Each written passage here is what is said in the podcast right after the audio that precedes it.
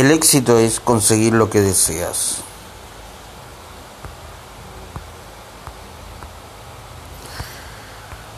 No significa lo mismo que felicidad, que es apreciar lo que ya se ha conseguido.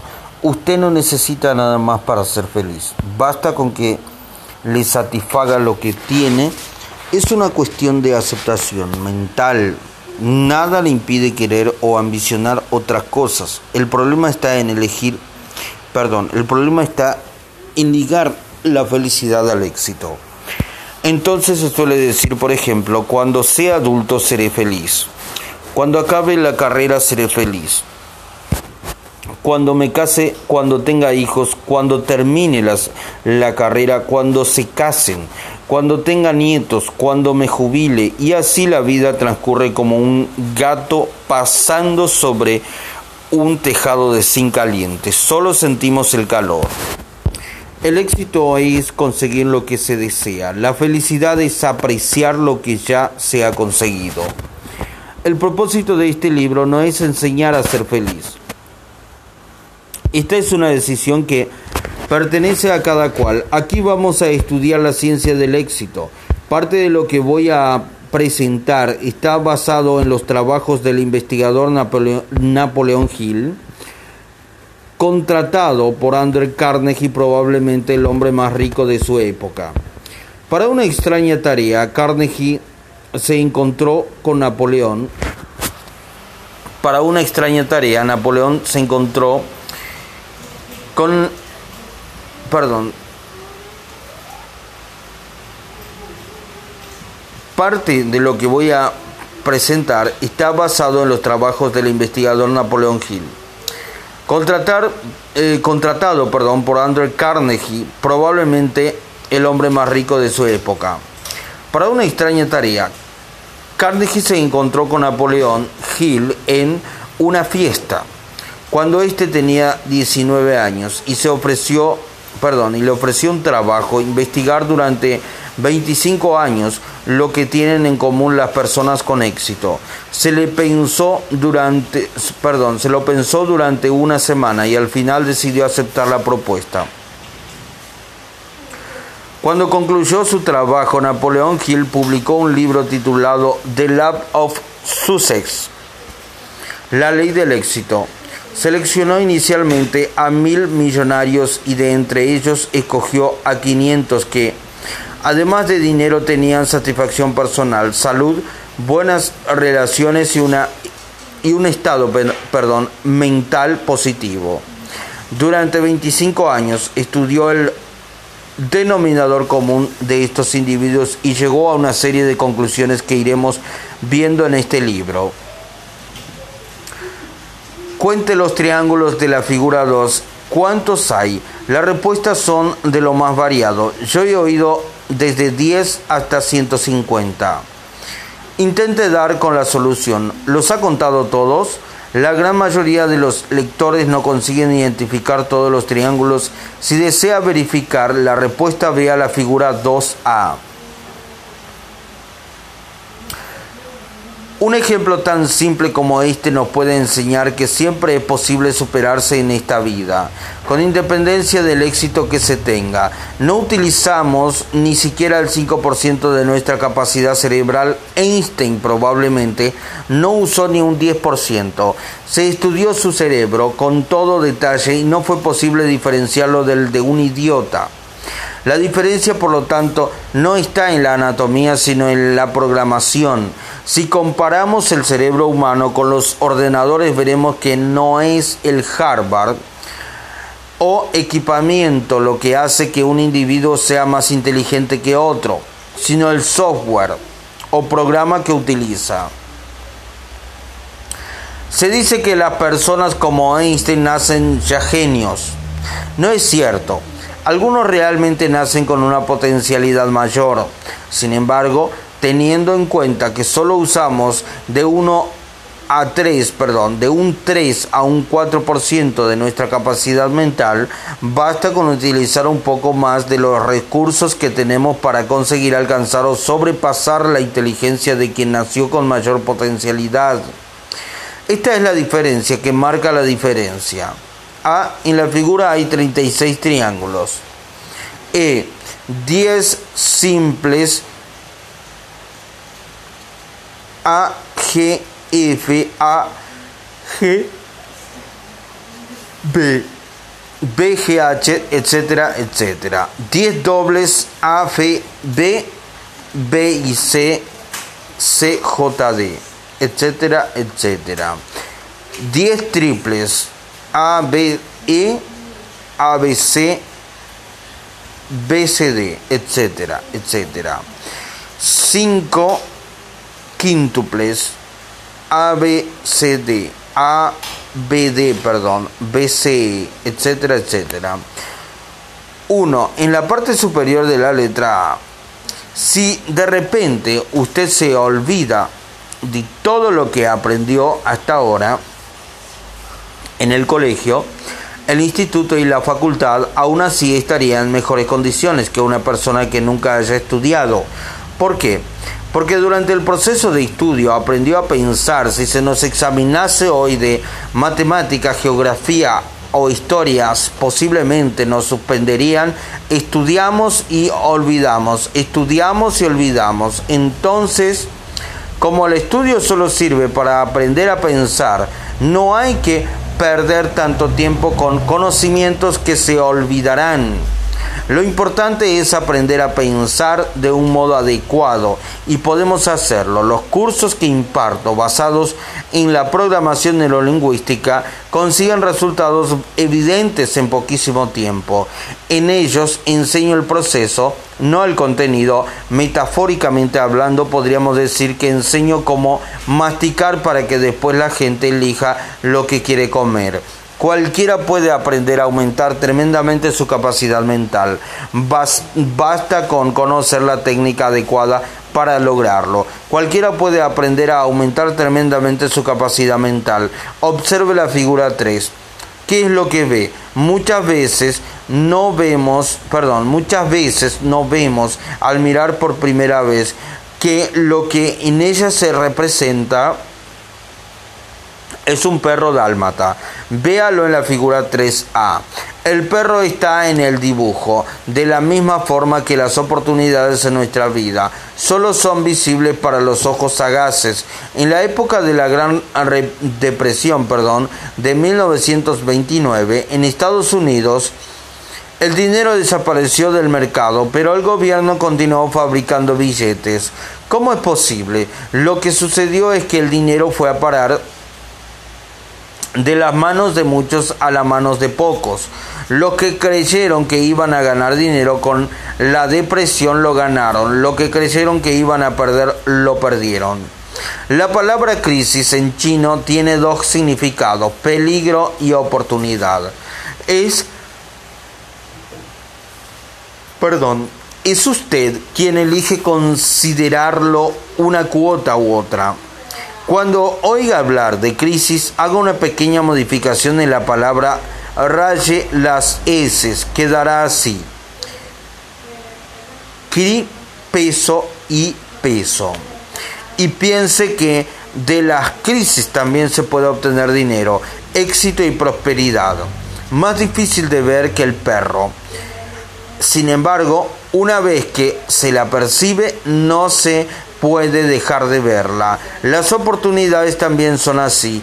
Es probable que sean difíciles de detectar, pero permanecen accesibles para quien las ha visto. Las oportunidades están en la vida para ser vistas, están a nuestro alcance delante de nuestros ojos.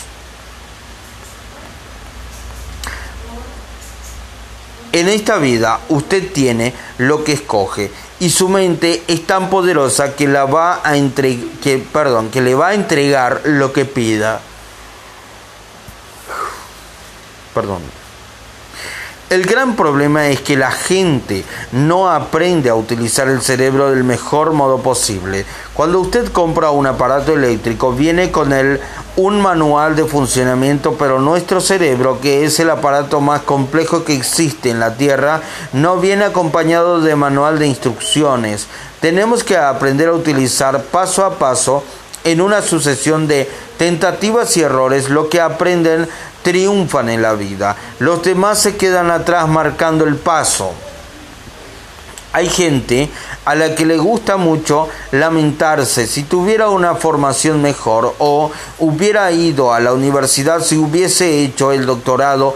Thomas Edison, inventor de la lámpara incandescente y del fonógrafo, entre otras cosas, estudió durante tres meses y su profesora lo expulsó diciendo que era frenético, perdón, eligofrénico, que no, tiene, que no tenía inteligencia para estudiar. Hoy en día, sin embargo, todo lo que hacemos depende directo o indirectamente de dos descubrimientos, perdón, de los descubrimientos de Thomas Edison. Henry Ford estudió hasta el segundo curso de bachillerato y después fundó la compañía Ford cambió el esquema de los transportes y se hizo uno de los hombres más ricos del mundo. El conocimiento que no se usa no es un factor de éxito. Nuestro cerebro tiene que aprender a ver las oportunidades, ya que perdón, ya que nuestra educación no nos ya que la educación no nos prepara para ello. Los actuales procesos educativos se centran en los problemas y no en las soluciones. Usted, del mismo modo que cambió la percepción que tenía de las figuras 3 y 4, puede cambiar su percepción del mundo y no solo eso, en el mundo las oportunidades se presentan del mismo modo que un perro y que el perro y la vaca. Que el perro y la vaca.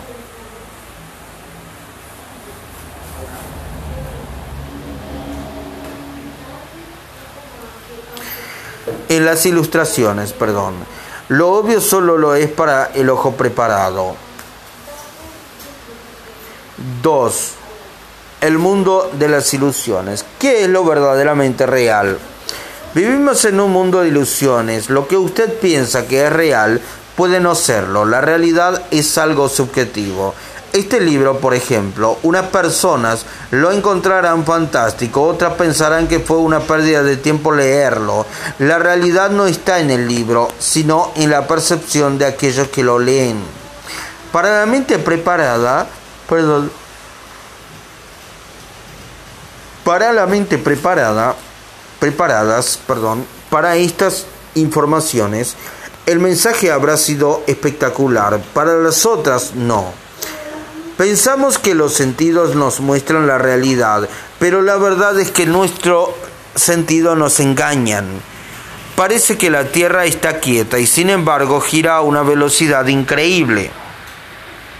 Sensación, perdón, una, a una velocidad increíble. Tenemos la sensación de que es plana, pero sabemos que es redonda. El Sol parece girar alrededor de la Tierra, pero la verdad es lo contrario. La ley del aumento, aprender a enfocar todo aquello en lo que usted se centre, tiende a aumentar. Si se centra en sus limitaciones, estas crearán proporcionalmente, proporcionalmente a las energías, a las energías empleadas. En vista de eso, es mucho mejor que centrarse en sus cualidades reales o imaginarias, ya que ellos hará que crezcan y fructifiquen. Anote aquí 10 cualidades que posee o le gustaría tener. Piense en estas cualidades durante 21 días. De este modo quedarán implantadas en su estructura personal y pasarán a ser parte integrante de usted. Tanto si piensa que puede como si piensa que no puede, de cualquier modo está en lo cierto. La primera ilusión que tenemos y también la mayor es pensar que lo que vemos es, es perdón, vamos a examinar mejor a través de unos dibujos algunas de las ilusiones de nuestros sentidos. Observe la figura 5. ¿Cuál de las ilusiones es más larga? ¿Cuál de las siluetas, perdón, es más larga? Aparentemente, la que está más a la derecha, sin embargo, todas son iguales. Compruébelo con una regla si lo desea. La diferenciación proviene de, una interpretación del cerebro, lo que diferencia una figura de las otras en una ilusión. Y es ella lo que provoca las diferentes apreciaciones de un mismo fenómeno visual. Otro ejemplo, digamos que su padre le pegaba a menudo cuando era niño. ¿Esto fue bueno o malo? Muy malo seguramente, respondería usted. Sin embargo, quién sabe si usted triunfó en la vida gracias a ese hecho. Hay gente que se pasa la vida protestando como si con ello pudiese cambiar el pasado. Si su padre no le hubiera pegado, quién sabe, tal vez hoy usted estaría, eh, estaría siendo un criminal o sería un criminal. No podemos cambiar lo que no podemos cambiar. Usted puede interpretar cualquier hecho como bueno o malo. depende de su punto de vista, de su visión del mundo. Ahora usted entiende que no siempre lo que ve es. A menudo oímos frases como esta. Sé que es perverso porque conozco a este tipo de personas. Cuidado con esta clase de pensamiento. Usted puede estar viendo a esa persona en un contexto negativo. Una impresión como esa le puede venir de su infancia inconscientemente. Una persona con bigote quizás le recuerde al vecino que discutió con su padre cuando usted era un niño. La segunda ilusión es pensar que lo que es siempre es. En la figura 6 puede ver cuadrados negros entre líneas blancas. En las encrucijadas se ve en perdón, se ve perdón, en las encrucijadas de vez en cuando se ven cuadrados grises. ¿Son reales? Depende. Cuando los vemos, lo son. Cuando no los vemos, no lo son. No es verdad, por lo tanto, esa historia de que lo que es siempre es. Cuidado con las ilusiones. O conozco a esa persona desde hace 20 años y no puede haber cambiado. Cuidado con esas afirmaciones. Es preciso dar una oportunidad a las personas y a las cosas para que puedan cambiar. Incluso usted puede ser hoy una persona completamente diferente de la que era hace 5 o 10 años. Es preciso que des una oportunidad a las personas y a las cosas para que puedan cambiar también a usted. Figura 7. La tercera ilusión es pensar lo que siempre es. Es todo lo que es. En la figura 7 vemos un camión cargado con neumáticos que no puede continuar el viaje precisamente por el imprevisto de tener una prueba, eh, una rueda pinchada, perdón.